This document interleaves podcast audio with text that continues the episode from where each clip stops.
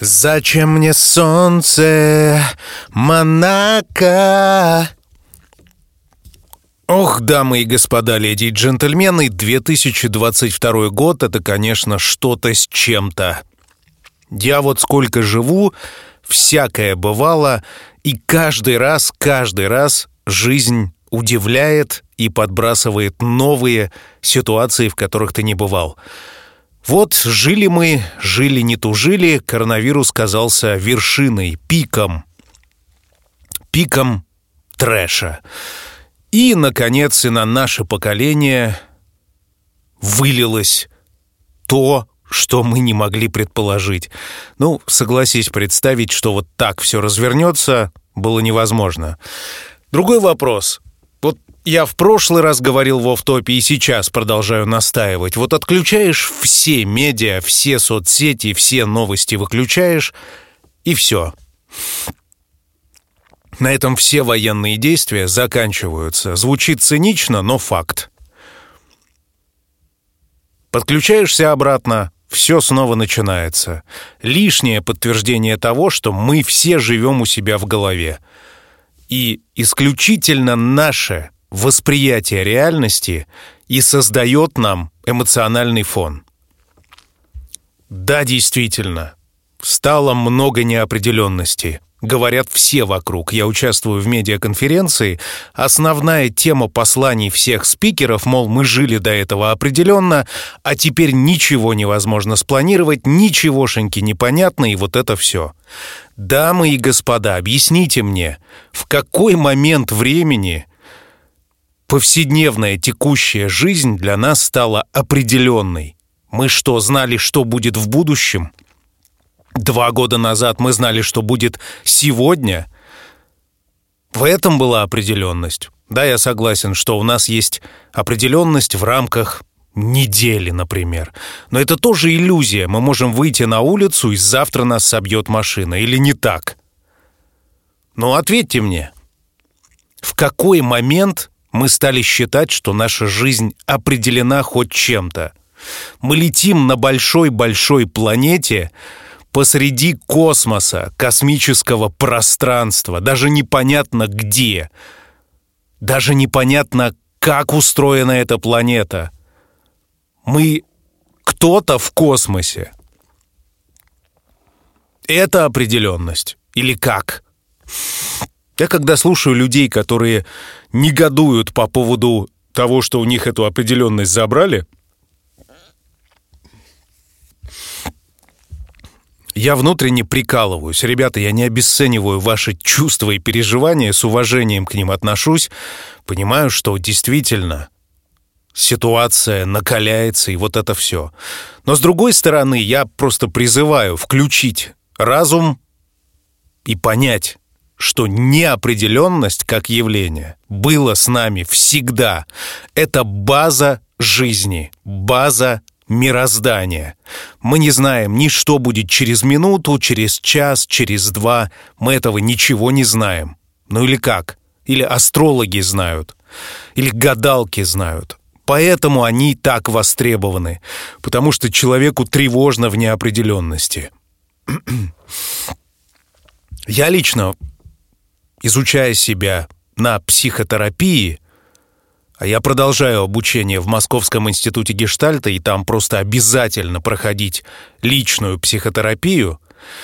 Я понимаю, что мои невротические состояния в том числе источником имеют невозможность переносить неопределенность. И основная моя тревога, она связана с этим. Типа, что же будет дальше? Да, действительно, неясно, что будет дальше, но разве не в этом находится ощущение новизны, ощущение свежести, ощущение жизни, в конце концов. Разве не неопределенность несет это интенсивное переживание? Я этот вопрос вам задаю.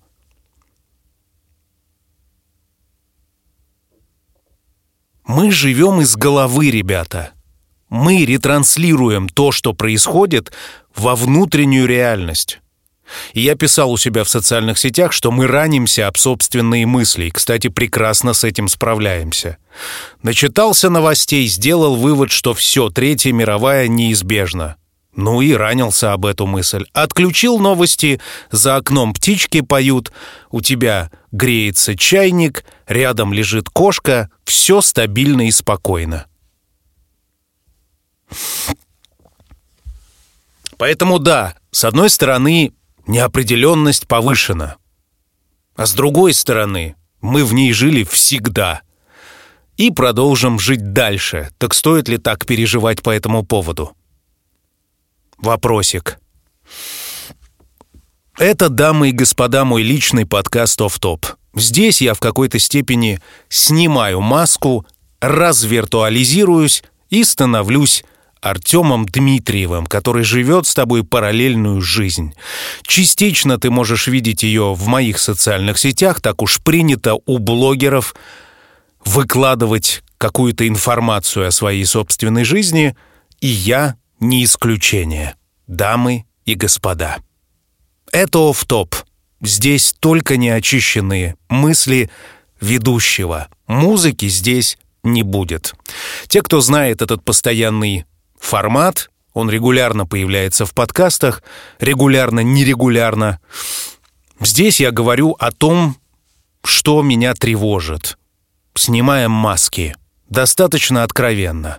Я рассказывал тебе о, о своих путешествиях, о том, как я переживал их, как я потерял все свои вещи, находясь в Германии, как я общался с проститутками в Таиланде, как я переживал в Москве. Короче, все, что сопутствует моей текущей жизни, ну, почти все. Понятно, что бытовых вещей я не касаюсь. Вот то, что беспокоит, то, что актуально в данный момент. В коронавирус я этот записывал в разные моменты. Уже несколько лет мы этим занимаемся. Я говорю, ты слушаешь. И надо сказать, что почти на всех чил-встречах, вот совсем недавно была чил-встреча в Москве, именно оф-топы вызывают наибольший эмоциональный отклик.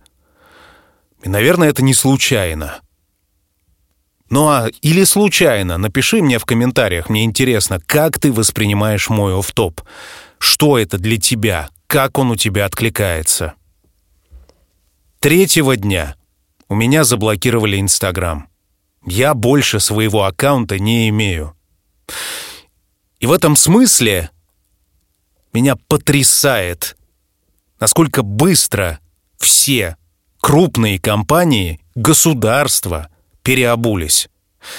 Мы столько слышали рассказов о демократических ценностях, о свободах, о том, что главное — это человеческая личность и свобода самовыражения.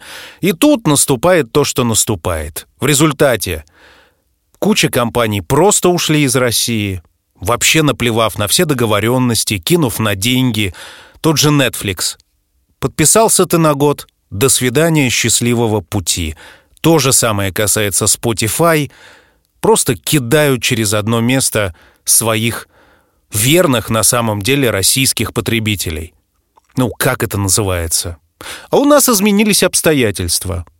Такая формулировка. И теперь мы вас всех накажем. Я уже молчу про олигархов, которых просто кинули через одно место. Ну, прикиньте, покупал ты недвижимость в надежде сохранить свои деньги. Открывал ты счета в зарубежных банках. И что по факту? Отжимают твои деньги и забирают твою недвижимость. На каких основаниях? А просто потому, что ты русский. Ну, делаем выводы, дамы и господа, как устроен этот мир. Я раньше считал, что подобные взаимодействия актуальны в рамках, ну, обычных взаимоотношений. Ну, типа друг-друг там, э, рабочие какие-то вещи. Ну, как-то на бытовом уровне это происходит. А тут целые государства переобуваются и решают, что все, ребята, вы наказаны. Так вот, был у меня Инстаграм, теперь больше нет. Что произошло? Вел я прямой эфир. Во вторник это было.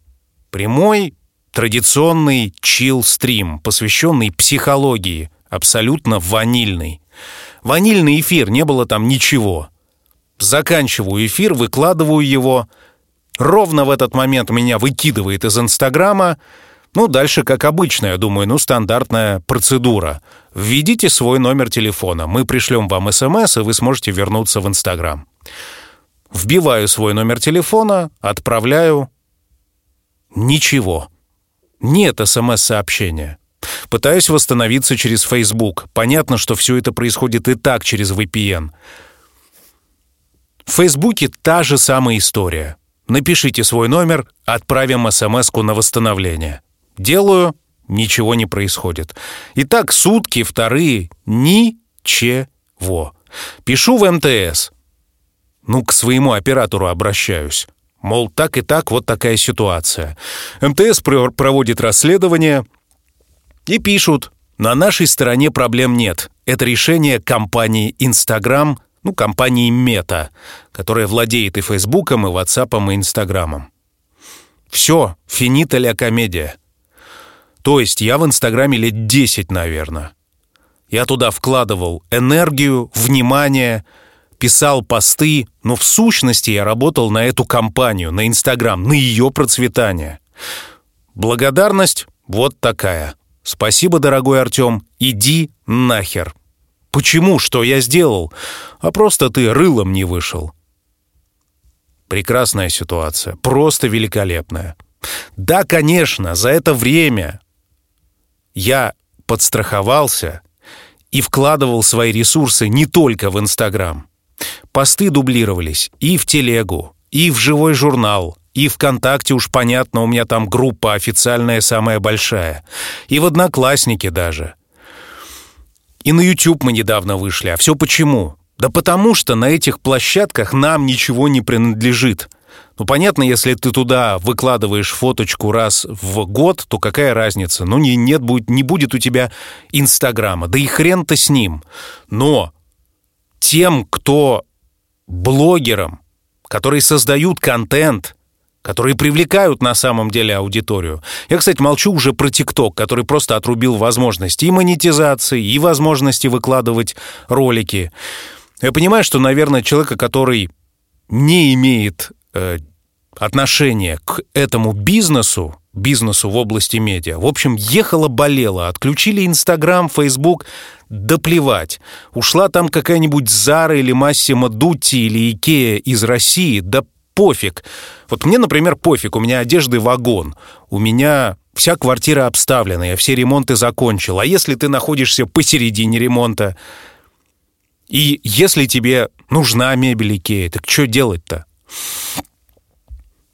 Ну, то есть Какая связь вообще, я понять не могу. Но окей, в мире постоянно происходят военные конфликты. В мире куча проблем в разных частях света. Какая связь между компанией IKEA и этим? Вот ответьте мне, какая связь между мебелью и военными действиями? Причем здесь это? Ну, насколько я понимаю, идея в том, чтобы мы вышли на улицы. И, кстати говоря, в моих социальных сетях моих социальных сетях, я постоянно получал комментарии, что, мол, давайте там то все, ну, понятно от кого. Ребята, я понимаю ваше негодование. Будь я на вашем месте, я, наверное, писал бы ровно то же самое. Наверное, я не знаю. Но какая связь блогеров и этой ситуации? Какое мы имеем отношение к этому факту вообще в нашей биографии? Ну, в общем, в какой-то степени я, конечно, раздосадован и разозлен. Но мир всегда был безумным местом. И я как бы и удивлен, и не удивлен совершенно. Именно поэтому я вкладывался во все площадки. Именно поэтому я запустил своих два сайта. Два. Эти сайты принадлежат мне, они находятся на русских хостах. Я плачу за них в рублях. И вот тебе, пожалуйста, ситуация. В общем, короче, Инстаграма у меня больше нет. Так что я тебя приглашаю. В том числе за этим я пишу в чтобы ты меня не потерял. Зачем мне важно, чтобы меня не потеряли мои подписчики, мои слушатели? Но все-таки, как ни крути, проект Chill, он сделан для людей. Это такой взаимообмен.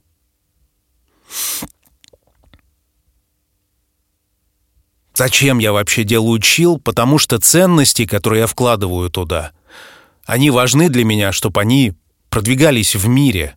Не ценности агрессии, а ценности доброты и заботы, мягкости, аккуратности. Это вообще не значит, что я какой-то там святой человек. Вообще нет. Вот я посещаю психотерапевтические группы.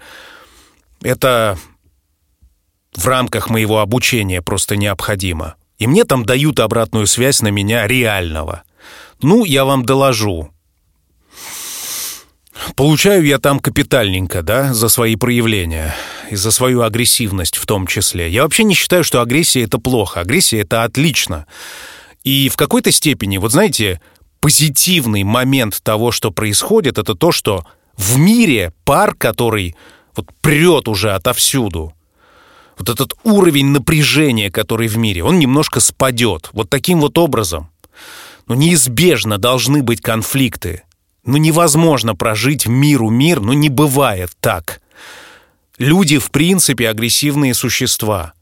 И почему мы друг другу навязываем вот эти вот ванильные взаимоотношения я сам в сущности не понимаю. Отчасти я, конечно, продвигаю их в чил, вот это вот расслабление, созерцание, красоту, мягкость и вот это все. Но, но не бывает солнца без луны. Ну не бывает так. У всего есть вторая половина, у всего есть темная и светлая сторона. Этот баланс необходим и в мире в том числе – я могу сколько угодно негодовать. Но, кстати говоря, на нашем веку, в нашем поколении никакой войны не было. На нас это не пришлось. А если мы оглянемся на все предыдущие поколения, у каждого поколения была своя война. Своя, обязательно. Почему? Потому что в мире очень много напряжения. Что-то я сбился с пути. О чем бишь я? Ну, в общем, короче, Инстаграма больше нет. Есть ВКонтакте, есть Телега и есть YouTube. Меня больше сейчас интересует YouTube как социальная сеть. Как ни странно, YouTube тоже без монетизации, без всего такого, но именно там мы выкладываем и все выпуски теперь, и э, чил-стримы. Мне нравится этот формат. Он частично похож на офф-топ, кроме того, что там чистая психология. Ну, Психология плюс мое собственное мнение. Вы задаете мне вопросы на психологическую тему, я на них отвечаю. И получается вот такое вот часовое, ну, часовой такой марафон вопросов и ответов. Ну, мне кажется, что это любопытно, как минимум. Плюс за эти 14 или сколько там, с 2004 года я занимаюсь психотерапией уже много лет — и вот последние два года я учусь в Московском институте гештальта, то есть я получаю профильное образование психологическое. И в текущие времена мои знания, мне кажется, будут вполне уместны. Сейчас я уже начал практиковать как психотерапевт. У меня есть несколько человек, с которыми я занимаюсь. Мы уже порядка месяца или полутора месяцев э, проводим в практике психотерапевтической. Я надеюсь, что им это полезно. Мне точно полезно. Я очень рад. И меня это очень сильно развивает. И вот эти чил-стримы — это вот такое виртуальное представительство того, что я называю психотерапией. Понятно, что это очень специфическая история, потому что психотерапевтическое взаимодействие все-таки предполагает не ответы на вопросы, а изучение того, как строится само взаимодействие. И это предмет исследования. Прежде всего. Вот это бытующее мнение, что психотерапевт — это такой дяденька или тетенька, у которых есть ответы на любой вопрос, на любой запрос — это иллюзия. Психотерапия занимается вообще другим. Она занимается исследованием тех чувств и эмоций, которые появляются почему-то. Ну, сидите вы в кафе с кем-то, пьете чаек. Вдруг внезапно у вас холодеют ладони, вы покрываетесь испариной, вам страшно, Казалось бы, ресторан, чай, другой человек. Что опасного?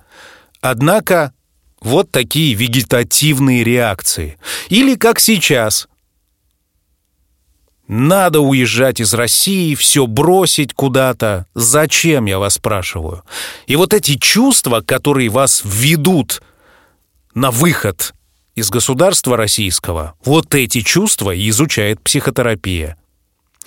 Эти чувства, которые мы испытываем, зачастую говорят о наших незакрытых потребностях, глубоких желаниях спастись, убежать, получить вознаграждение, стать сильнее, ну и всякое.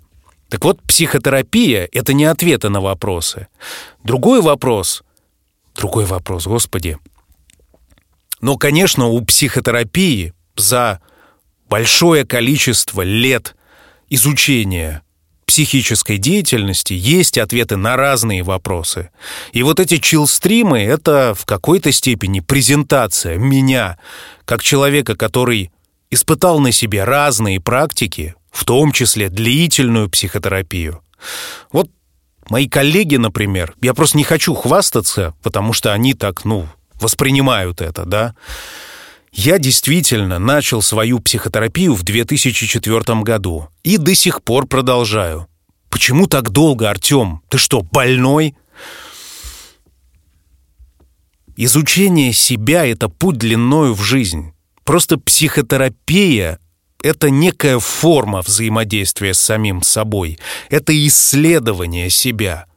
Но ты сам для себя и другие люди непознаваемы в сущности. Психика — это как огромный космос. Вот мы смотрим в космос тысячи лет. В последнее время туда начали летать. Везде там что-то исследовать. Ну и насколько мы приблизились к тайнам мироздания. Я уже молчу про океаны. Что мы о них знаем? Ну, что-то знаем, но наверняка не все. А про планету, на которой мы живем, вот она рядом, изучай сколько хочешь. Выясняется, что мы не все э, виды животных исследовали. Мы мало что знаем об этом мире, и о себе в том числе. Как можно плыть куда-либо, если в корабле нет никого, кто управляет этим кораблем? Так вот, психотерапия позволяет сесть за штурвал своего корабля, если говорить иносказательно. В этом и есть ценность этого учения. Я уже молчу про то, что это действительно интересно. Я, конечно, в последнее время выступаю и выгляжу, наверное, как такой сектант, потому что при каждом удобном случае я говорю про психотерапию. Но я и раньше про это говорил. Другой вопрос. Сейчас, конечно, психотерапевтическое учение, оно в тренде.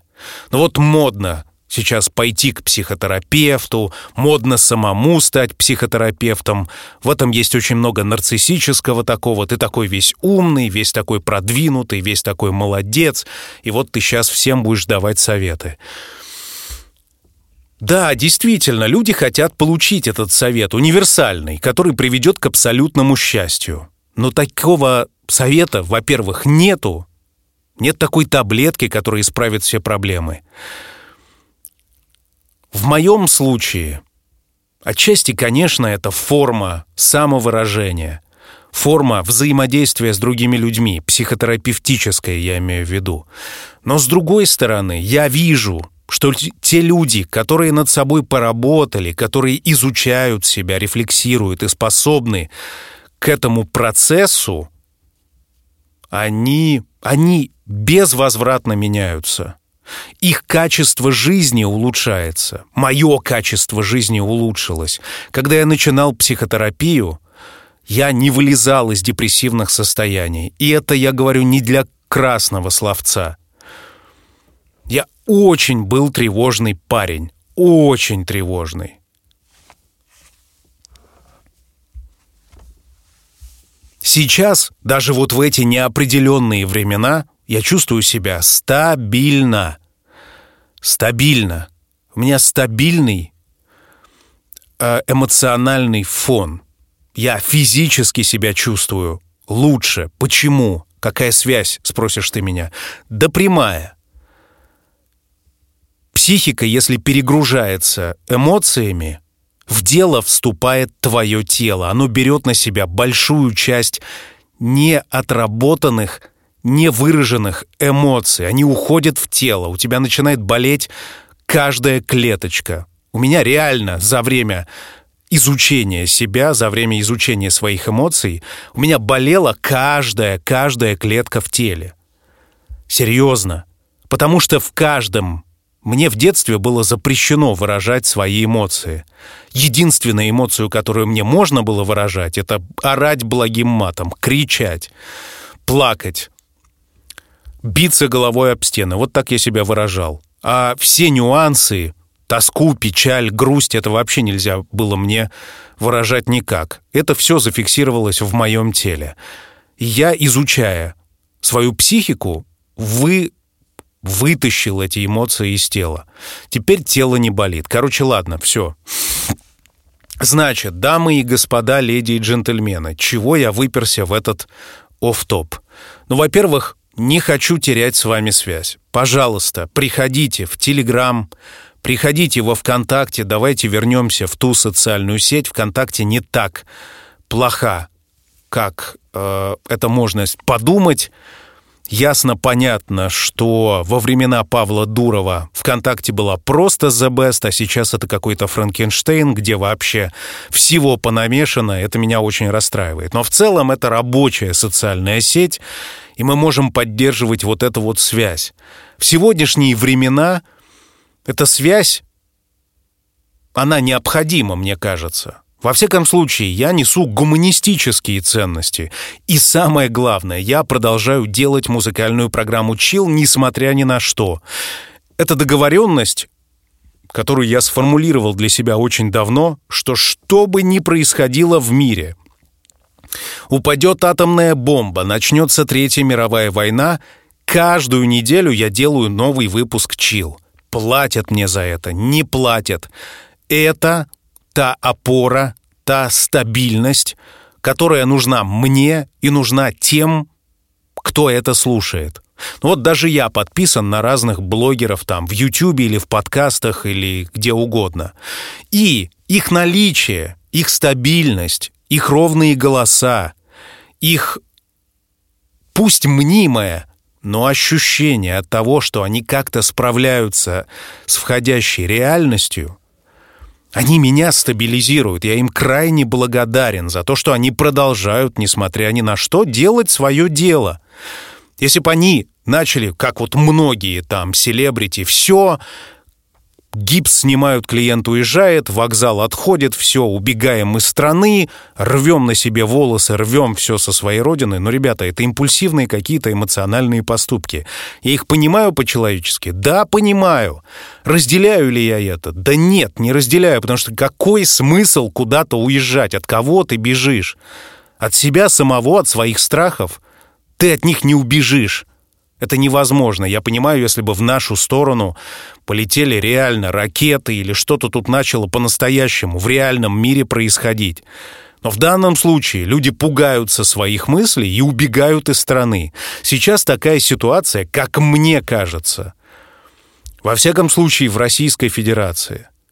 Непонятно ничего. В сущности, действительно неясно, а как будет развиваться эта ситуация. Она находится сейчас в стадии трансформации. Куда это повернет, неизвестно. Надо ли принимать окончательные решения, обрывать все мосты, я считаю, что не надо. И я считаю, что в больших российских городах типа Питера, Москвы, Екатеринбурга,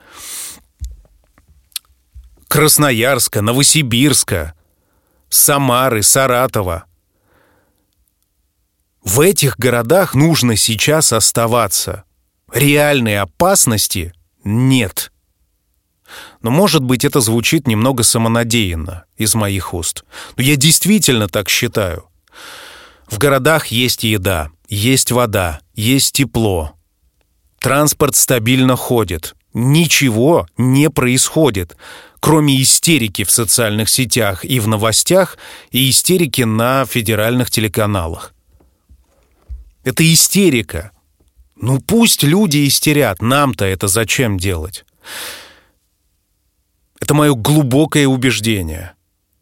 Я вот не считаю те ребята, которые уехали, что они, значит, выиграли хоть что-то в этом перемещении. На мой взгляд, я продолжаю настаивать, важнее предаваться своей обычной рутине, ежедневной, стабильно ее генерить. Утро, зарядка, завтрак, работа, спорт, прогулка. Вот это все монотонно, каждый день одно и то же. Это намного стабильнее, чем ты уезжаешь хер знает куда, непонятно зачем, кем ты там будешь работать, как там обустроиться, где снять квартиру и куча-куча вопросов, которые на самом деле намного тревожнее, намного тревожнее и требуют стабильности психики, ну, достаточно высокой, чем вот это остаться в своих домах и спокойно продолжать делать то, что мы должны делать. Если начнется реальная заваруха здесь, тогда понятно, что надо будет принимать какие-то какие иные решения. И повседневная рутина сменится оперативными вмешательствами. Это понятно. Но в данном случае поддерживать общую истерию, я считаю, не стоит. Да. Другой вопрос. Я в вашей ситуации, истинной, твоей ситуации, я не знаю. Уж я молчу про тех, кто ввязан в конкретную заварушку на местах. Моя рекомендация, в сущности, относится к тем, кто, как и я, находится в относительно большом городе, в своем доме, вокруг кучи магазинов, все работает, все открыто. Я призываю выйти из своей головы, оглянуться по сторонам и увидеть, что впереди лето, сейчас весна, птички поют, солнце светит. Вот.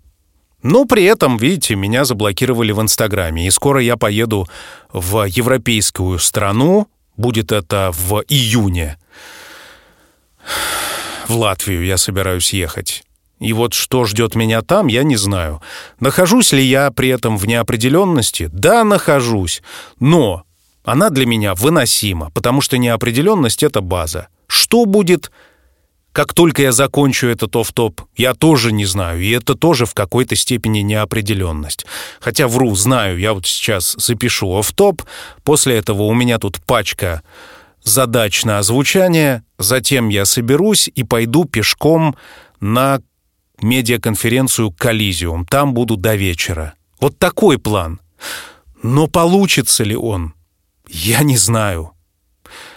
Будут ли там Выступать те, кто мне понравится, я не знаю. Что будет дальше, я не знаю. Это норма, база. В связи с этим никакой неопределенности нет. Абсолютная определенность. Я по-прежнему ни херашеньки не знаю. Как и раньше какой-то степени это определенность. Можно ли в этом находить опору и стабильность для себя? Я считаю теперь, что да. Потому что ты выходишь, ничего не знаешь, весь мир открыт для тебя. Как он развернется, черт его знает. А самое главное, что ничто не вечно под луной. Это и грустная мысль, и позитивная. Она освобождает. Все изменится. И хорошее, и плохое, и хорошее, и плохое — все обязательно изменится. Поэтому, дамы и господа, надеюсь, что я заразил вас какой-то толикой оптимизма. Я, во всяком случае, его сохраняю в себе, меня это очень радует. Все мы знаем, насколько зыбкое может быть психологическое состояние. У меня достаточно стабильное. Да, действительно, в те моменты, когда я перегружаюсь новостями, я вдруг начинаю тревожиться. Вот как раз тот самый момент. Паника передается как стихийное бедствие, как это было с коронавирусом. Я помню, в одночасье все улицы города Петербурга просто опустели. Что я сделал? Я взял велосипед и поехал смотреть, как это. Я никогда не видел таким пустым центр Петербурга. Это фантастика была. А почему? Да потому что паника коронавирусная распространилась как просто как истерика. Мне понравилось? Мне очень понравилось. Это было круто прям. Я выехал тогда, помню.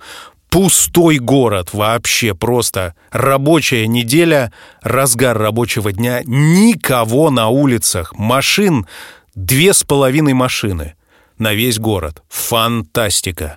Я получил большое удовольствие. А самое главное, из текущего момента нам понятно, что коронавирус — это был смех вообще. Полная ерунда. Делаем выводы, дамы и господа. Сейчас где коронавирус? Да нет его. Нет его. Такие дела. Жду твои мысли по поводу этого офтопа во всех социальных сетях. Инстаграм теперь у нас отменился. Надеюсь, что когда все это закончится, я смогу вернуться туда. Но пока ВКонтакте, Телега, Ютубчик, многочисленные сайты, подкасты, промо-диджей. Все к твоим услугам, пожалуйста, не теряйся. Давай-ка в этом сложном мире будем держаться друг другу. Друг другу. Господи, боже мой. Будем держаться друг друга. Это был мой очередной или внеочередной офтоп. Услышимся в музыкальной программе «Чил». Пока.